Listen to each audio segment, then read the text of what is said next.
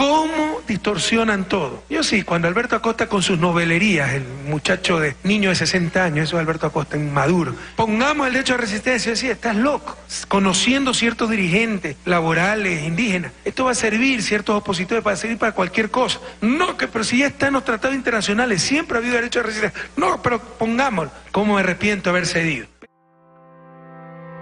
El 15 de enero de 2007, Rafael Correa Delgado tomó posesión de la presidencia del Ecuador. Después de casi 10 años de inestabilidad política, el país no solo volvería a ver a un presidente terminar su mandato, sino que, por primera vez en la historia republicana, tendría el mismo presidente durante una década. Casi cuatro años después del fin de su administración, Rafael Correa y su gobierno siguen desatando pasiones por parte de seguidores y detractores, lo cual ha determinado uno de los principales clivajes que ordenan la política ecuatoriana hasta la fecha, la disputa entre correísmo y anticorreísmo. En este episodio de Todes Somos la Política hablaremos de las distintas formas y actores de la movilización social durante la Revolución Ciudadana, siguiendo el progresivo desencanto de las organizaciones que, en un inicio, formaron parte de la coalición que hizo posible el proceso constituyente de Montecristi, pero que, años más tarde, protagonizaron la oposición al proyecto político de Alianza País, denunciando su devenir autoritario y reclamando coherencia, consecuencia y radicalidad para con el sueño garantista y progresista de la Constitución de 2008. Episodio 9. Los claroscuros de la Revolución Ciudadana. porque todos somos la política.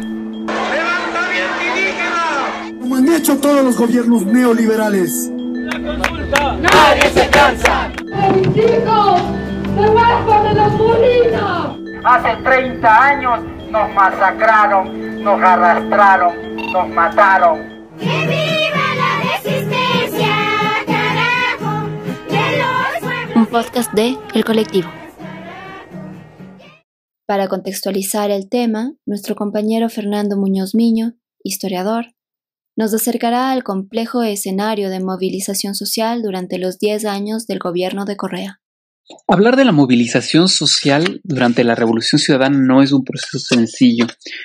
porque implica regresar a ver las complejidades y contradicciones del propio proceso expresadas también eh, con sus matices y con sus diferencias en los itinerarios de acción colectiva de las propias organizaciones sociales en sus espacios de movilización. Tal vez la mejor forma de entender esta contradicción y complejidad sea pensar que el proceso de la revolución ciudadana estuvo atravesado por el retorno del Estado. Eh, un retorno que no únicamente implicó la ampliación de las condiciones de ciudadanía, eh, la, ampliación de los servicios o de la garantía de derechos, lo que se podría llamar como la mano izquierda del Estado, sino también una ampliación y profesionalización de los aparatos de represión, de control, de disciplinamiento, de violencia del Estado, lo que se llama la mano derecha del Estado. En ese sentido, a las organizaciones sociales les correspondió también posicionarse de manera diferenciada frente a los momentos en los que la mano derecha del Estado predominaba, pero también en los momentos cuando la mano izquierda del Estado tomaba la batuta de la política de este proceso. Em, desde una perspectiva histórica, pero también desde la visión de alguien que participó en algunos procesos de movilización de esta década, eh, creo que se puede comprender las movilizaciones durante la Revolución Ciudadana al menos en tres grandes ciclos. El primer ciclo, un ciclo de movilización que orbitó alrededor del proceso constituyente de Montecristi entre los años 2006, 2007, 2008. Un segundo momento que se instala inmediatamente después de la paz constituyente y refiere a la mm, redinamización de la conflictividad social, sobre todo por parte de aquellos actores que vieron traicionados o desfraudados, desfraudadas sus expectativas frente a la constituyente y el ejercicio de gobierno a partir de 2009. Y un tercer momento que refiere ya a los ciernes del, del periodo administrativo del, del gobierno de Rafael Correa, que más bien tiene que ver con una movilización social no asusada desde las organizaciones sociales, sino más bien instigada desde espacios gremiales vinculados a las cámaras de comercio, a los intereses económicos más tradicionales del país y que se movilizaron alrededor de temas fiscales principalmente. Los ecuatorianos hemos procedido con una madurez política sin parangón en la historia republicana al redactar en forma colectiva, en un canto plural, paso a paso, palabra por palabra, los artículos que contiene la nueva Constitución de la República del Ecuador. Acta de nacimiento de la patria nueva, altiva, soberana, solidaria y equitativa. El primer ciclo de movilización se realizó precisamente a la sombra del proceso constituyente de Montecristi, lo cual puede que no sea novedoso si se piensa que fueron precisamente las organizaciones sociales y diversos colectivos ciudadanos quienes desde 2005, con la caída de Lucio Gutiérrez, empezaron a reclamar como una alternativa posible a la falta de representación y a la crisis de los partidos políticos y el problema de la partidocracia, la realización de una asamblea constituyente de plenos poderes que construyera un nuevo pacto político. Eh, a través de una movilización permanente fueron estas organizaciones las que ejercieron presión para que este proceso pudiera llevarse a cabo. Y una vez convocado y antes de que pudiera instalarse la Asamblea Constituyente, fueron estas mismas organizaciones quienes se reunieron en grandes cónclaves para preparar documentos que pudieran alimentar el debate constituyente en Montecristi. Ejemplo de esto fue el mandato de los pueblos y nacionalidades indígenas para la constituyente, la preconstituyente de jóvenes o la preconstituyente de mujeres que se llevó a cabo en Riobamba meses antes de la realización de la Asamblea en Montecristi. Una vez instalada la Asamblea, la movilización social se mantuvo y se expresó a través de las delegaciones que desde diferentes lugares del país llegaban a Montecristi para transmitir los deseos, expectativas y demandas de diversos grupos y, y y espacios de trabajo que tenían que ver con intereses locales, intereses globales, eh, que querían formar parte precisamente de esta construcción colectiva del pacto social que se estaba intentando constituir. A pesar de que la Asamblea Constituyente vio acotado y constreñido sus espacios de deliberación eh, y que el gran bloque progresista que lo estaba impulsando terminó por fragmentarse meses antes de que terminara el proceso constituyente, eh, y que ya eh, en el mismo proceso surgieran críticas agudas frente al gobierno, frente a las limitaciones que surgieron en este espacio de deliberación, las, fueron las organizaciones sociales, las mismas organizaciones sociales, las que eh, durante el proceso de campaña para la aprobación de la constituyente se manifestaron y lucharon para que este texto pudiera aprobarse manifestando incluso sus posiciones críticas, pero entendiendo que a pesar de las limitaciones, en este nuevo pacto político se cristalizaban muchísimas de las demandas históricas que estos movimientos habían impulsado por años. Esto fue importante porque la adopción, al menos en papel, de las demandas históricas de varios movimientos sociales del país implicó por un momento eh, la eliminación de sus agendas de trabajo es decir, las organizaciones se quedaron en el tiempo inmediato sin las grandes consignas que habían impulsado por décadas, las cuales de manera normativa ya estaban incluidas en la constituyente. Esto y el gran escenario de expectativa que se armó alrededor de la constituyente y de la constitución ya publicada y aceptada por la mayoría de los ecuatorianos, determinó que se construyera un espacio que se podría llamar una pax constituyente, en la cual eh, los espacios de conflictividad social fueron más bien eh, esporádicos, muy puntuales y el grueso de organizaciones históricas del movimiento social ecuatoriano, más bien se mantuvieron a la expectativa para ver cómo estos sueños traducidos en la constituyente se traducían más concretamente en el ejercicio legislativo y de poder que se inauguraba a partir del año 2009.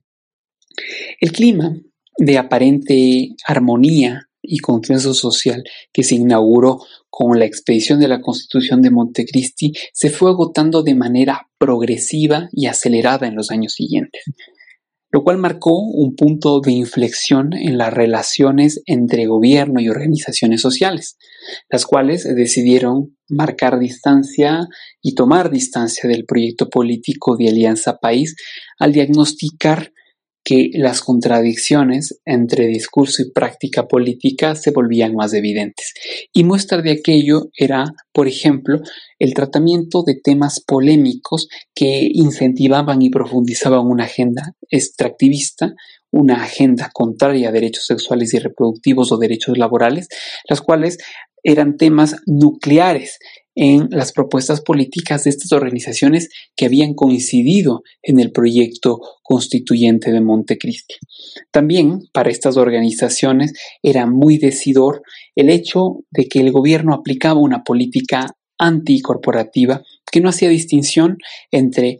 organizaciones sociales históricas y asociaciones de interés económicos vinculados a intereses industriales, especulativos de la banca o comerciales, ubicando a banqueros, sindicalistas, estudiantes y dirigentes indígenas como el mismo tipo de opositor, lo cual condujo a que la brecha entre organizaciones sociales y gobierno de Alianza País fuera cada vez más profunda. A todo esto habría que sumar además la acción directa gubernamental dirigida a debilitar las organizaciones sociales, ya sea por medio de la cooptación de los espacios organizativos, por medio de la persecución judicial y policial de dirigentes y altos representantes de organizaciones, o también por medio de la construcción de espacios de representación alternativos que disputasen la legitimidad de las organizaciones, tal como pasó con el movimiento indígena, con el movimiento estudiantil, con la creación de una nueva federación de estudiantes universitarios, o con el movimiento sindical cuando se constituyó la Central Única de Trabajadores como una respuesta a la rearticulación del Frente Unitario de Trabajadores FUT. Todo esto empató y convergió para la reactivación de la movilización social y la protesta social,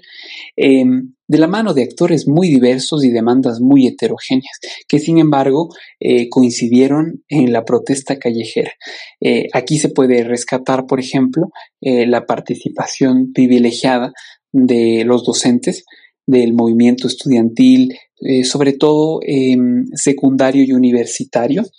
eh, de los trabajadores vinculados a los espacios sindicales, de las organizaciones ecologistas y también de las organizaciones indígenas.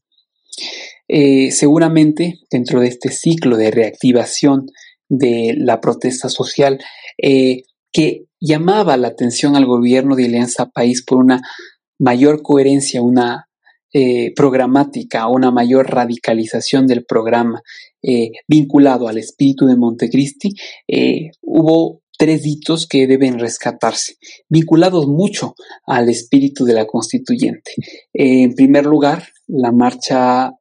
por el agua, la dignidad y la vida de 2012 vinculada a un respeto irrestricto a los derechos de la naturaleza y una alternativa post-extractivista, en similar tenor el proceso de, eh, de Yasunidos en contra de la explotación petrolera de Yasuní, de los bloques Ishpingo, Tiputín y Tambococha, y eh, las jornadas de reactivación del FUD y de movilización social del año 2015, en los cuales eh, se reclamaba la necesidad de un código de trabajo que beneficiara precisamente los intereses de las grandes mayorías trabajadoras en lugar de los intereses de los empleadores. Estos fueron como que los grandes hitos de este segundo ciclo de movilización. Nadie se cansa. Nadie se cansa. Nadie se cansa. Nadie se cansa. Nadie se cansa. A pesar de la masividad de muchas de las acciones de protesta de este segundo ciclo de movilización y de que en algunos casos eh, la movilización tuviera como resultado que las leyes en cuestión no fuesen aprobadas o hubieran modificado sus contenidos, en general el gobierno de Alianza País hizo caso omiso a los requerimientos y demandas de las organizaciones sociales. Respondiendo la movilización con represión violenta y con la invitación satírica muchas veces a que las organizaciones ganen elecciones si es que querían imponer sus diversas agendas políticas. El agotamiento de las condiciones económicas favorables,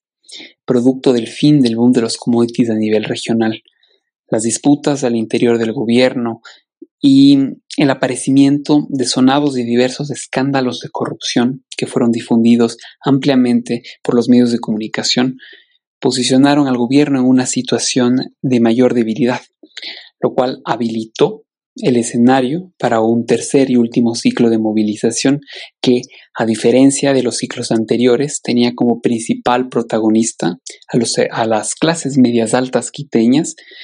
y a los representantes de los grupos de interés económicos más importantes del país, quienes veían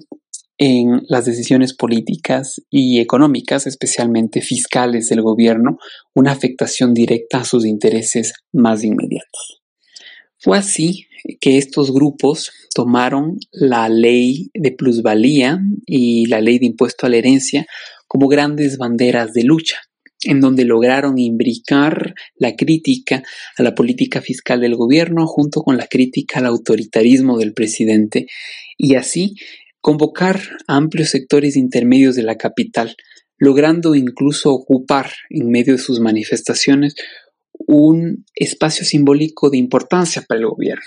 la tribuna de los Shiris, la cual durante años había sido el punto de concentración de los simpatizantes del gobierno. Más allá de que estas movilizaciones lograron hacer que temporalmente el gobierno recule en su decisión de sostener estas medidas de real redistribución de la riqueza, marcaron, fue los discursos enarbolados en estos espacios los que marcaron el, la tónica política del año electoral que se venía. Y se puede entender incluso como colofón las protestas y los plantones de protesta que se dieron al final del proceso electoral cuando el candidato perdedor convocó a sus simpatizantes a responder frente a un aparente eh, fraude electoral. Los discursos de ese momento fueron los mismos eh, que los presentados años anteriores en esta clave de la crítica de los sectores de clase media y también de los grupos de interés económico de importancia. Aunque este acercamiento, breve y tal vez en exceso esquemático, no nos permite comprender la riqueza de la movilización social durante los 10 años de la Revolución Ciudadana, sí nos sirve para contextualizar y entender y vincular la complejidad de la movilización a la complejidad del proceso sociopolítico. Eh, no es posible comprender la movilización heterogénea de esta década sin comprender los alcances, limitaciones, contradicciones e incoherencias del propio proceso de la revolución ciudadana. Tal vez eh, sirve para visibilizar de cuerpo entero este carácter contradictorio del propio Estado, un Estado que llegó para ampliar derechos, para eh, ampliar servicios, para ampliar las condiciones de ciudadanía, pero también para mejorar y perfeccionar las condiciones de disciplinamiento, las condiciones de represión y violencia. Eh, entenderlo de esta manera nos permite eh, complejizar el problema del Estado y no entender la movilización como algo independiente, sino algo que responde y que no solo es reacción, sino también propuesta, camino y alternativa posible. Uno de los primeros quiebres para el gobierno de Correa se dio con la Unión Nacional de Educadores, UNE, quienes en septiembre de 2009 realizaron una huelga para protestar por la evaluación obligatoria de los docentes. De parte del gobierno se argumentaba que la UNE no era sino una sucursal del MPD y que supuestamente había secuestrado a la educación. Mientras que dirigentes del sindicato y profesores argumentaron que muchos de ellos no habían recibido capacitación desde 1998 por la reforma curricular. Discutimos sobre esta y otras movilizaciones que se dieron durante los años de la Revolución Ciudadana con Enver Aguirre, expresidente de la Juventud Revolucionaria del Ecuador. Bienvenido. ¿Podrías decirnos quiénes fueron los actores de la movilización social durante esta época? Para comprender los procesos de transformación social en un país necesitamos conocer la historia de su pueblo. Eso nos permitirá entender el presente y proyectar un futuro de libertades, derechos y mejores condiciones para todos y todas. En ese ejercicio de protagonismo, en ese ejercicio en el que las masas y los pueblos fueron los principales protagonistas estuvieron los trabajadores, las nacionalidades y pueblos indígenas, las y los campesinos, las mujeres, los obreros, las y los estudiantes secundarios y universitarios, las y los defensores de la naturaleza, los maestros y una serie de actores que defendieron derechos, libertades y condenaron aquellas políticas. El proceso de derechización de Rafael Correa inició en el año 2009, en el que se buscaron aprobar a nivel de la Asamblea Nacional varios proyectos de ley que negaban aquello que establecía la Constitución de Montecristi. Por ejemplo, en septiembre del 2009 se emprendió el proceso de evaluación al magisterio, un proceso punitivo que buscaba eh, hacer responsable a las y los maestros de la situación educativa en el país. En esa demanda, en ese proceso de exigir una evaluación democrática, científica, eh, cayó abatido nuestro compañero Bosco Guizum, pero estuvieron en las calles del país alrededor de 40.000 maestros y maestras. En ese mismo año, en el mes de octubre, eh, la CONAIE movilizó a miles de compañeros del campo, a miles de compañeros indígenas en rechazo a la ley de aguas. En ese mismo año, en noviembre, del 2009 se produjo una movilización de las más grandes en la historia por parte del movimiento estudiantil universitario en rechazo a la ley orgánica de educación superior por todos los elementos lesivos a la autonomía universitaria. El ejercicio de movilizaciones continuó y en 2010, en mayo, se produjo una protesta contra el alto costo de la vida en la cual fueron protagonistas las y los estudiantes secundarios, especialmente los compañeros del Instituto Nacional Mejía. Allí Recuerdo que perdió el ojo nuestro compañero Javier Gallardo. Eh, en 2010, en el mes de junio, se produjo la visita de Hitler y Clinton al Ecuador, en el cual Rafael Correa emitió una de las frases célebres. No soy, soy el representante de una nueva izquierda, eh, que no es ni anticapitalista ni antiimperialista. Las y los hombres de izquierda sabemos que la condición fundamental para ser de izquierda implica rechazar la dominación y la opresión de las grandes potencias extranjeras, es decir, del imperialismo, y eh, oponerse a este sistema de explotación y opresión que es el capitalismo. En 2011, en enero, eh, de enero a marzo, se trabajó y se preparó la marcha por el agua, la vida y la dignidad, la primera que se desarrolló en aquel tiempo, que salió de Tundaime y se dirigió hacia Quito, exigiendo eh, el derecho al agua, el derecho a eh, el respeto a los derechos humanos, a la vida, a la educación, a los presupuestos sociales, etc. En ese proceso, el 3 de marzo del del 2011 se produjo de uno de los principales casos de violación a los derechos humanos, en el cual fueron privados de libertad 10 hombres y mujeres a los que llamamos los 10 del Uluncoto. Digamos el caso seguramente más simbólico de la criminalización de la protesta social de aquel momento.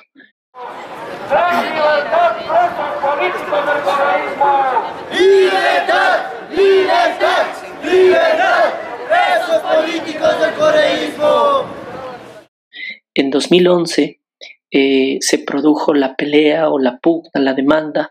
eh, para decirle esta vez no presidente, en la cual se desarrolló eh, el proceso de la consulta popular que controlaba la judicatura, controlaba los medios de comunicación y sobre el cual se ubicaron una que otra pregunta distractora como era el tema de los gallos y demás. Eh, en 2011 eh, se desarrolló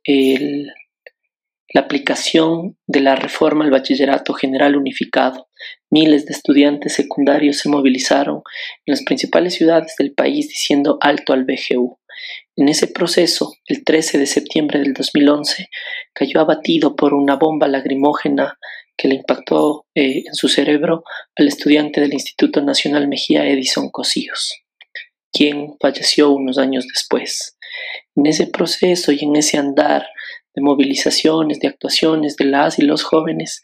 en 2012 se aplicó el Sistema Nacional de Nivelación y Admisión y en consecuencia el Examen Nacional a la Educación Superior, que hasta el año 2017 generó que alrededor de 800.000 jóvenes no pudieran ingresar a la universidad. En 2013, eh,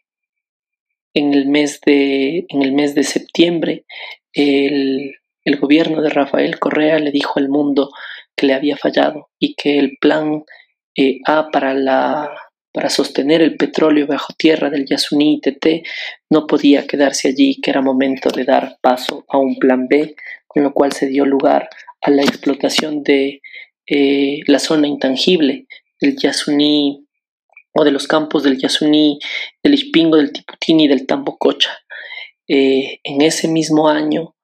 las mujeres eh, se movilizaron a la Asamblea Nacional en el mes de octubre eh, por eh, su demanda justa y legítima al respecto de una reforma legal en el Código Orgánico Integral Penal para despenalizar el aborto por violación. En el año 2014 se desarrollaron protestas y movilizaciones por la reforma al Código de Relaciones Laborales. allí estuvieron presentes trabajadores del campo y la ciudad y debe ser uno de los años de mayores eh, o de mayor margen de movilización de hombres y mujeres. El gobierno buscó en aquel momento eh, una, un alrededor de movilizar eh, también en las calles a distintos sectores que permitieran confrontar la acción del Frente Unitario de Trabajadores, de la CONAIE, del Frente Popular, etc. En 2015, como parte de la continuidad del proceso que estoy relatando ahora mismo, se desarrolló uno de los momentos más, más movilizadores y más masivos en defensa de las libertades, de los derechos humanos, de la vida, eh, que enfrentó el gobierno de Rafael Correa. En el mes de mayo se desarrolló el paro del pueblo, que a lo largo del país movilizó a cerca de 500.000 personas en una tercera marcha por el agua, la vida y la dignidad, y que obviamente confluyó en el mes de mayo en esta movilización que congregó a cerca de 120 mil personas en Quito en el paro del pueblo que, he referido. En el 2016 eh, hubo o se desarrolló eh, una serie de movilizaciones para rechazar la pretensión de la reelección indefinida que pretendía en ese momento Rafael Correa. Entre el 2015 y el 2016 se desarrollaron importantes acciones por parte de las compañeras mujeres alrededor de las marchas por el Día contra la Violencia de Género, obviamente las movilizaciones eh, por el 8 de marzo alrededor del Día Internacional de la Mujer Trabajadora, el rechazo al Plan Familia. Eh, y la defensa, el rechazo al plan familia, a los feminicidios y a todos los márgenes de violencia que se habían agudizado en ese tiempo. Los pueblos del Ecuador se movilizaron en contra de las políticas antipopulares y se expresaron en las calles y en las plazas, en el movimiento asambleario que le dio vida al Yasuní, en el movimiento asambleario que le dio vida y fuerza a los movimientos estudiantiles secundarios y universitarios, sobre los cuales se desarrollaron importantes procesos unitarios en los cuales se constituyó, por ejemplo, el colectivo nacional eh, de organizaciones sociales y populares, denominado colectivo unitario. Eh, en ese proceso se desarrollaron importantes convenciones nacionales del Frente Unitario de Trabajadores. Todo aquello aportó al sostenimiento del campo popular. Hoy estamos aquí por Bosco, por Javier Gallardo, por Edison Cosillos, por los 10 del Uluncoto, por el Yasuní, por los derechos de la naturaleza, por las y los trabajadores, por el campo y la ciudad, por las mujeres explotadas y las víctimas de feminicidio, por la educación y la salud, por el empleo y por la nueva vida. Aquí estamos firmes como ayer, soñando con los ojos abiertos, pregando para que todas las luchas se junten y conquisten una nueva vida, esa que no puede entregar el correísmo ni el morenismo, ni ninguna expresión de derecha, que solo la puede construir el pueblo en el poder. La iniciativa Yasuní ITT fue un proyecto presentado al mundo durante el gobierno de Rafael Correa, que buscaba, ante el escenario de cambio climático, dejar indefinidamente bajo tierra el crudo de tres bloques ubicados en la Reserva Yasuní, uno de los puntos más biodiversos del planeta. Sin embargo, el 15 de agosto de 2013, el entonces presidente dijo lo siguiente. El día de hoy he firmado el decreto ejecutivo para la liquidación de los fideicomisos Yasuní y TT y con ello poner fin a la iniciativa. Lamentablemente, tenemos, tenemos que decir que el mundo nos ha fallado. El fin de la iniciativa, así como la Gran Marcha por el Agua, la Dignidad y la Vida de 2012, y muchas otras manifestaciones de resistencia local a diferentes formas de extractivismo promovidas por el gobierno de turno, definieron a defensores de la naturaleza y ecologistas como uno de los principales opositores. Antonella Calle, yasunida y activista ecologista y feminista, nos cuenta más sobre el tema. Durante el gobierno de Rafael Correa, de los 10 años de, entre comillas, revolución ciudadana, creo que hay varios actores que, que son claves. Entre ellos eh, diría que el movimiento indígena, que tuvo movilizaciones importantes en, en, estos 10 años. Eh, por ejemplo, la del 2012, que fue la marcha por el agua, en contra de, principalmente, ¿no? Por otras causas, pero principalmente fue en contra de la explotación minera en territorios indígenas, o el paro nacional del 2015, en donde hubo una, una represión muy fuerte eh, del gobierno hacia, hacia el, movimiento. Y, bueno, ¿no? Eh, también eh, han sido años de bastante movilización en contra de la extracción petrolera en, en territorios de los pueblos indígenas y minera también. Está el caso de, en el territorio Zápara, quienes se han movilizado bastante en contra de la explotación petrolera en su territorio. O el caso en el sur del Ecuador contra la minería a gran escala, en donde están principalmente eh, com, eh, comunidades indígenas Shuar. Eh,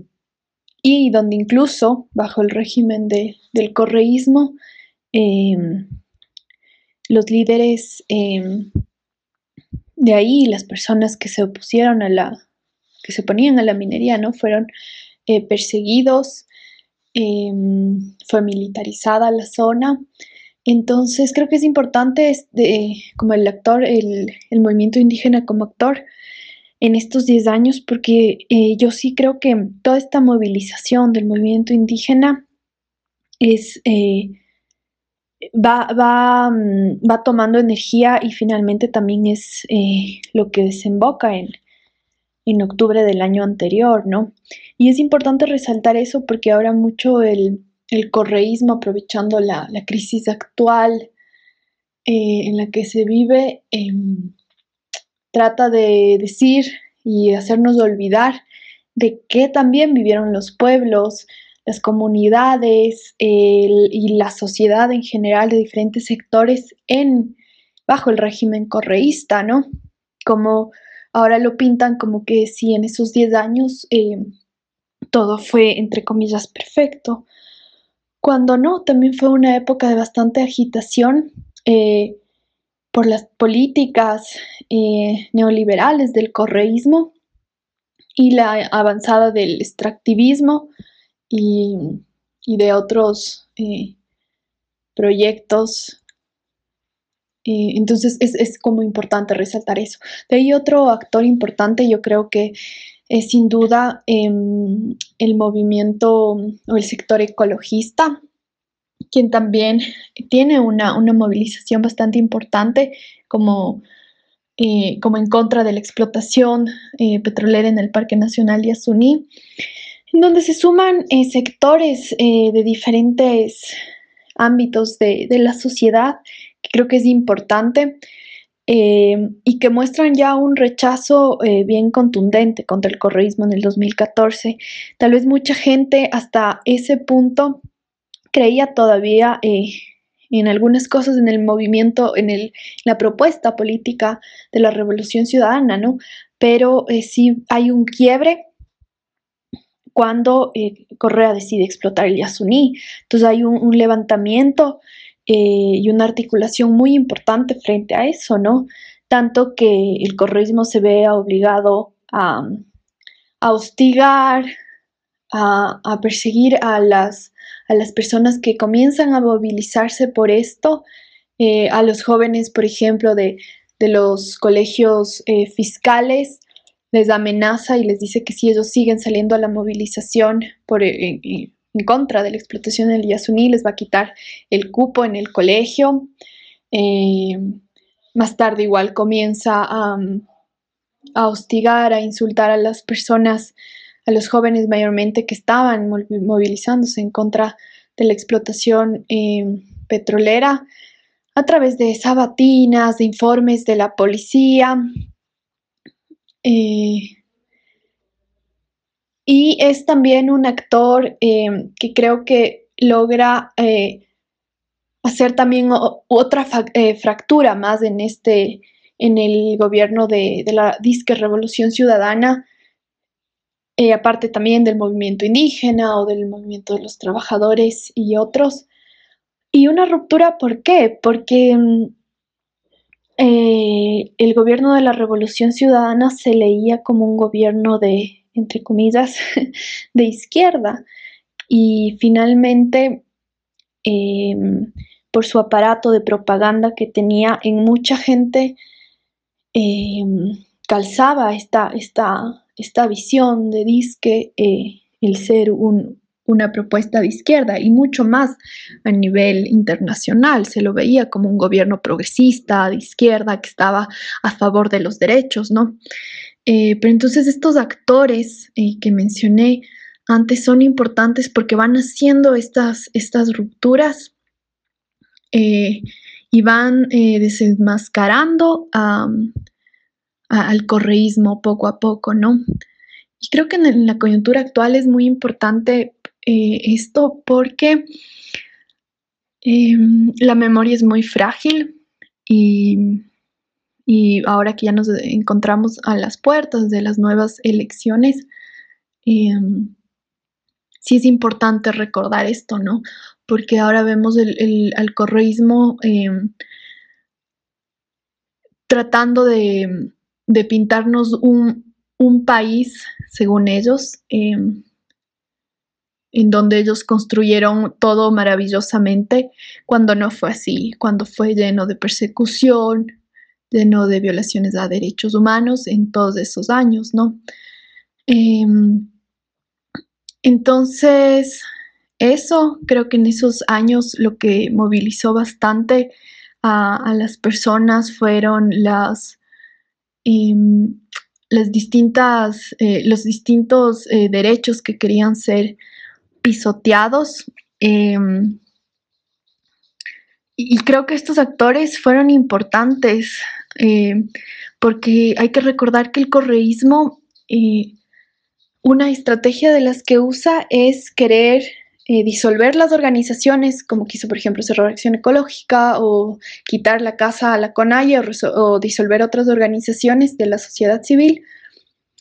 o eh, fracturarlas y dividirlas, eh, para que así tenía una, yo que sé, una organización de jóvenes que apoyaban el régimen, y claro, estaba, y había la otra organización que no. Pero así él en su discurso se apoyaba y decía, bueno, miren, los jóvenes me apoyan a mí y, hablaba, yo qué sé, el presidente de esa organización que era correísta. Eh, y así tenía organizaciones de diferentes sectores, ¿no? Entonces, em, pese a toda esta persecución, esta ruptura del, tejido social, organizativo, eh, estos, estos sectores de la sociedad civil, los estudiantes, eh, el movimiento indígena, el sector ecologista, el sector de los trabajadores, eh, entre otros, logra em, mantenerse en, movilización, eh, aunque a veces muy golpeado, em, pero, pero logra resistir. Em, y creo que eso fue importante en esos 10 años. Probablemente uno de los ejemplos más concretos de un cambio en la manera de creación de políticas públicas fue el manejo de salud sexual y reproductiva. El 28 de febrero de 2015, la Estrategia Nacional Interseccional de Planificación Familiar y Prevención del Embarazo de Adolescentes, ENIPLA,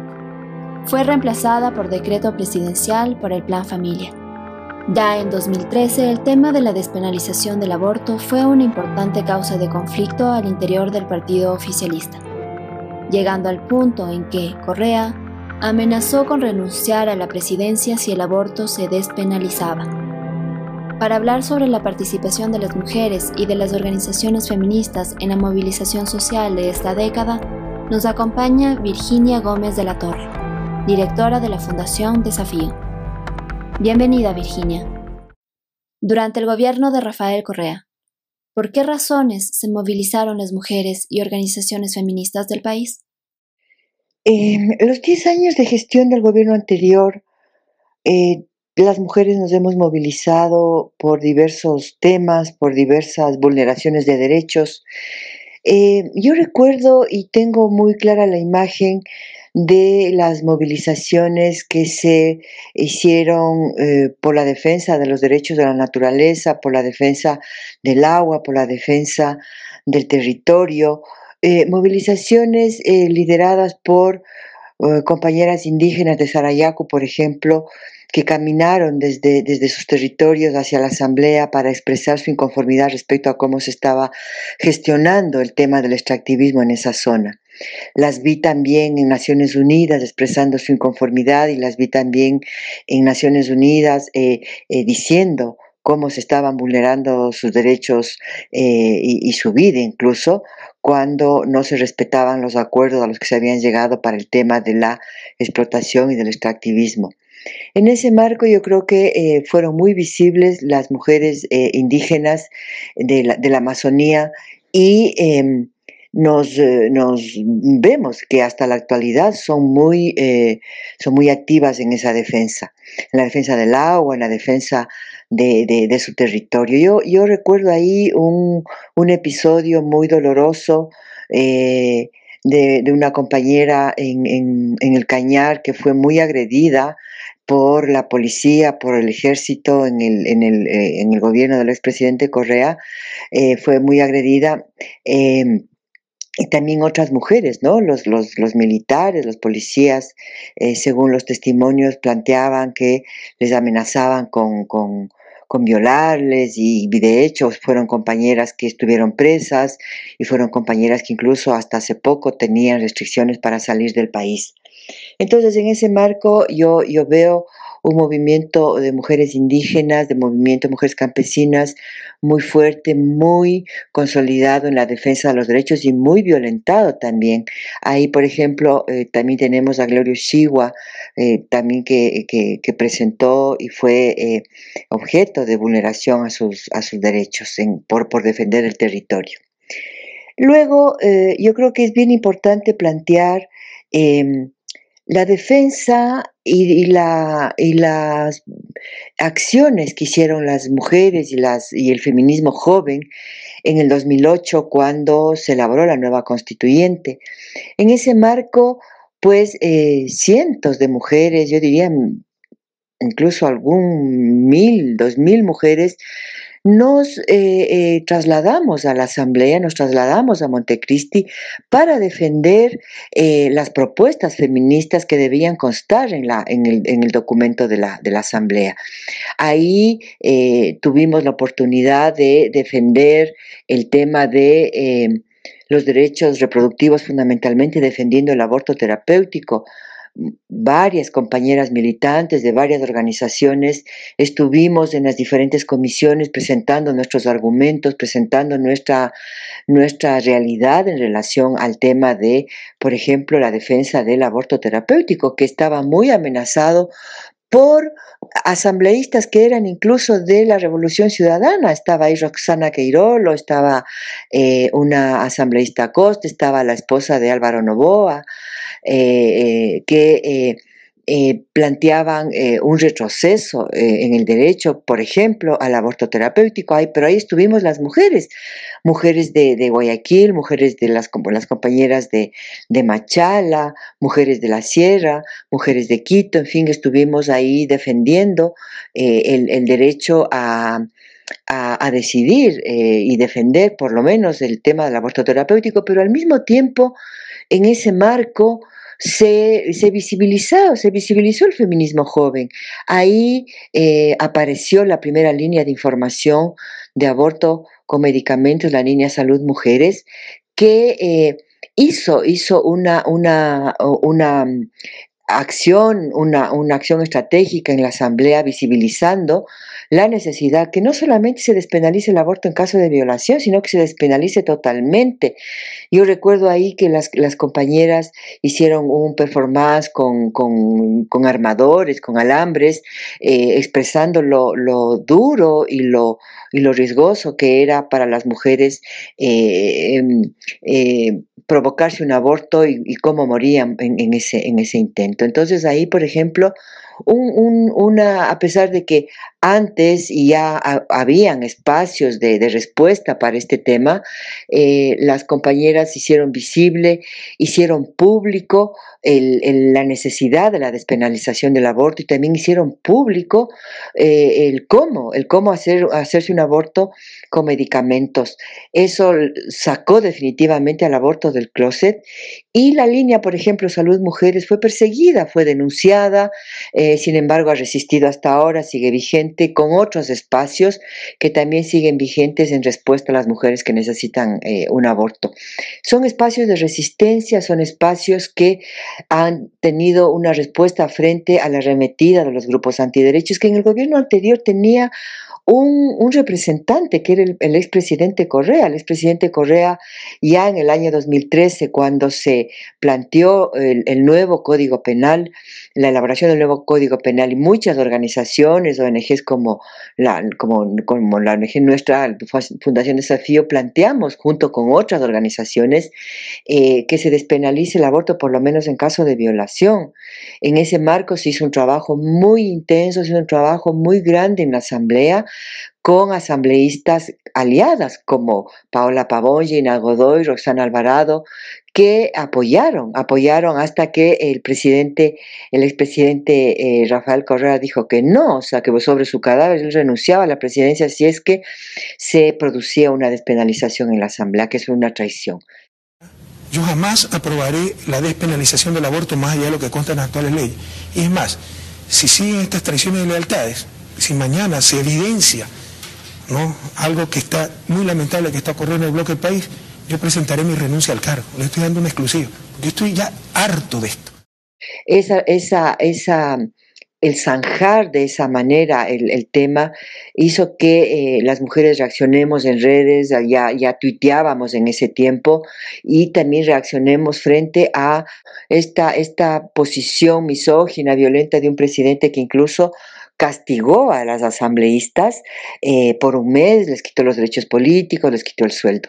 Entonces, en ese, en ese marco, pues eh, la, resistencia, la, la, reacción del movimiento de mujeres no necesariamente estaba en las calles en estos temas, pero sí estaba en, en diversos espacios eh, en los cuales los grupos grandes, pequeños de mujeres empezaban a, reaccionar y empezaban a desobedecer. Yo creo que eh, es muy importante destacar eh, un hito que, que, que, se dio en el año 2014 cuando eh, estaba en plena aplicación e implementación el proyecto de NIPLA, que fue un proyecto bastante emblemático, un proyecto un poco transgresor porque hablaba de la sexualidad, de la educación sexual, en fin. Y en, ese, en, ese, en esos dos años escasos que pudo el proyecto NIPLA eh, implementarse, pues la arremetida de los grupos antiderechos que ya eh, venían eh, fortaleciéndose y ampliándose, pues eh, lograron que el, que el expresidente Correa em, se ponga en contra del proyecto NIPLA y lo elimine. Lo elimine eh, reemplazándole por Plan Familia, que fue un proyecto nefasto liderado por los grupos, estos antiderechos, eh, sobre todo por Mónica Hernández, que la nombró, la nombró eh, como la responsable de la gestión de la salud sexual y reproductiva a través de este plan. El, el expresidente planteó que ese era un proyecto que difundía el placer por el placer, que era un proyecto hedonista, que es una palabra que utilizan mucho los antiderechos. Y eso generó una reacción en el movimiento de mujeres también de rechazo, pero también una, una, una reacción de rechazo en medios de comunicación alternativos que para esa fecha ya estaban más consolidados. Eh, yo recuerdo... Eh, eh, editoriales, recuerdo documentos escritos, eh, críticas al documento de Plan Familia que circuló, circuló eh, en, una propuesta francamente mm, violentadora de los derechos humanos de, adolescentes y de las personas en general, porque su único objetivo era eh, promover la abstinencia. Entonces, la abstinencia en un marco de un país que tiene un altísimo índice de embarazo adolescente, de embarazo infantil, eh, estar en contra de la, de la de la educación sexual realmente fue muy vergonzoso y mereció el rechazo del movimiento de mujeres a través de, innumerables presentaciones en, diversos medios y también de opiniones, de opiniones de gente eh, muy, muy capaz y gente que eh, reaccionó eh, desde la academia, desde, desde una argumentación muy apropiada en contra de, esta, de esta definición, ¿no? de esta de esta propuesta que finalmente concluyó, ¿no? Concluyó con, con el gobierno de, del presidente, del expresidente Correa, y uno de los primeros decretos que Lenín Moreno promulgó fue la eliminación del proyecto de esta propuesta de Plan Familia, pero desafortunadamente tampoco se pudo constatar que eh, se, se, devuelva ¿no? lo que era el ENIPLA. Claro, y en, en, esta parte de, de, de, NIPLA versus Plan Familia, pues eh, ya las postrimerías del, del gobierno del expresidente Correa,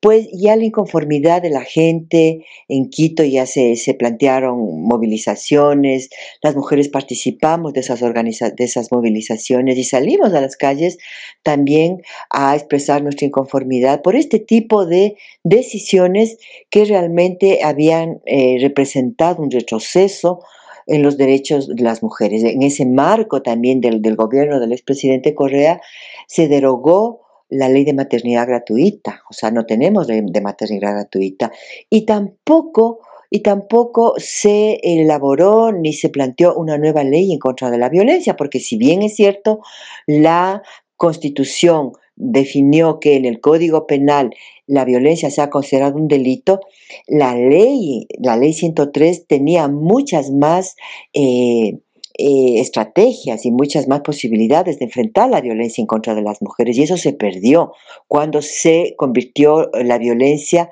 en un delito. Entonces, eh, estas dos leyes, por ejemplo, que se perdieron, fueron motivo también de argumentación y fueron motivo de eh, talleres y de, y de, rechazo del movimiento de mujeres porque realmente perdimos en, esa, en ese marco. Eh, y por esa razón, pues, eh, ya desde el año 2016 eh, se empezó a construir una nueva propuesta de ley por lo que ahora se conoce como Coalición Nacional de Mujeres. Quisiera para concluir decir que no necesariamente las mujeres resistimos o nuestros espacios de resistencia eran las calles. si bien es cierto, sí se participó, sí hubieron em, marchas en las que participamos, los espacios de resistencia feminista estaban y siguen estando en, la organización de, diversas colectivas de, feministas jóvenes, de, feministas más adultas, de las feministas más, más históricas que dicen que seguimos trabajando y que seguimos queriendo tender lazos, puentes con un movimiento de mujeres que realmente ha, resistido, ha resistido una década, digamos, en la cual eh, pudimos, pudimos sobrevivir y, seguimos vigentes y seguimos resistiendo y seguimos reaccionando. Entonces, en ese marco yo creo que, em, para resumir, eh, el- la lucha ambientalista es, es una lucha, es una lucha que, que tiene rostro de mujer y que es- la resistencia y las marchas son lideradas por, por las mujeres. Y por supuesto la lucha en contra de la violencia y la lucha en contra de, los, eh, de las vulneraciones a los derechos reproductivos, sobre todo este, esto de que nos obligan a parir de producto de un crimen como es la violación, sigue teniendo unos espacios de resistencia en diversas organizaciones, en diversas colectivas, que, que por un lado dan respuesta, por otro lado dan información, por otro lado hacen incidencia política, en fin. En el 2002 estuvimos en el, en el eh, presentando la situación de las mujeres en el pacto por los derechos económicos, sociales y culturales, que ya eh, se logró en, esa, en ese lobby, se logró que se recomienda al país despenalizar el aborto por violación. En 2015 estuvimos con toda la información respecto de... em, de la situación de las mujeres para presentarla ante el Comité CEDAW, el Comité para la Eliminación de todas formas de discriminación. Igualmente, el comité hizo muchas recomendaciones al país y en, esos, en estas construcciones de estos informes hay mucha participación yo creo que son espacios de resistencia que, que siguen funcionando hasta ahora, ¿no? A veces hay pérdidas, se invisibilizan unos espacios, aparecen otros, pero de lo que sí estamos, yo estoy segura y estoy convencida y tengo la certeza es de que existen muchas colectivas actualmente de un feminismo joven, de una sabia, de una sabia nueva feminista que, eh, que sigue, que sigue luchando por avanzar eh, eh, y conseguir enfrentar la violencia, enfrentar eh, el, eh, las vulneraciones, eh, esta, estas- esta obligatoriedad de parir de violadores, que, es- que está luchando en contra de, la violencia sexual, que está visibilizando el problema de las niñas madres, que fue un aporte muy importante del movimiento de mujeres, visibilizar cómo las niñas se embarazan y cómo el Estado no hace nada. Entonces, bueno, es, ese es un poco la, la, lo que les puedo decir en, relación a esos 10 años de, de un presidente que, que, sí, que sí se presentó como un presidente eh, con unas posiciones violentas y misóginas y que en muchos de los aspectos que podíamos haber avanzado más bien retrocedimos. Es innegable que los 10 años de correísmo cambiaron al país. Sus aciertos, errores e incluso fallas imperdonables han conducido a que diversas lecturas e interpretaciones le arrojen adjetivos incompatibles. Para unos fue la década ganada, para otros la década perdida, para otros tantos la década desperdiciada. Hoy, casi cuatro años después de terminado este periodo y en un contexto completamente distinto, nos hallamos ante la necesidad de construir una memoria de la movilización social que nos permita proyectarnos en el presente y a futuro desde una posición crítica, reconociendo que cualquier alternativa posible desde las izquierdas debe partir de problematizar aquellas cosas que, como organizaciones sociales, también ganamos, perdimos y desperdiciamos durante la Revolución Ciudadana. Gracias por habernos acompañado en el noveno episodio de Todos Somos la Política. Les recordamos que durante todo el mes de octubre hablaremos de los distintos actores y formas de la movilización social en el Ecuador durante los últimos 40 años. Desde el colectivo creemos que la política se hace en el día a día, en la resistencia, en las calles, luchando como compañeros sin bajar la cabeza y siempre en el mismo camino. Esto fue Todos Somos la Política. A mí no me diste, a mí no me diste todo el oro que a la China diste. A mí no me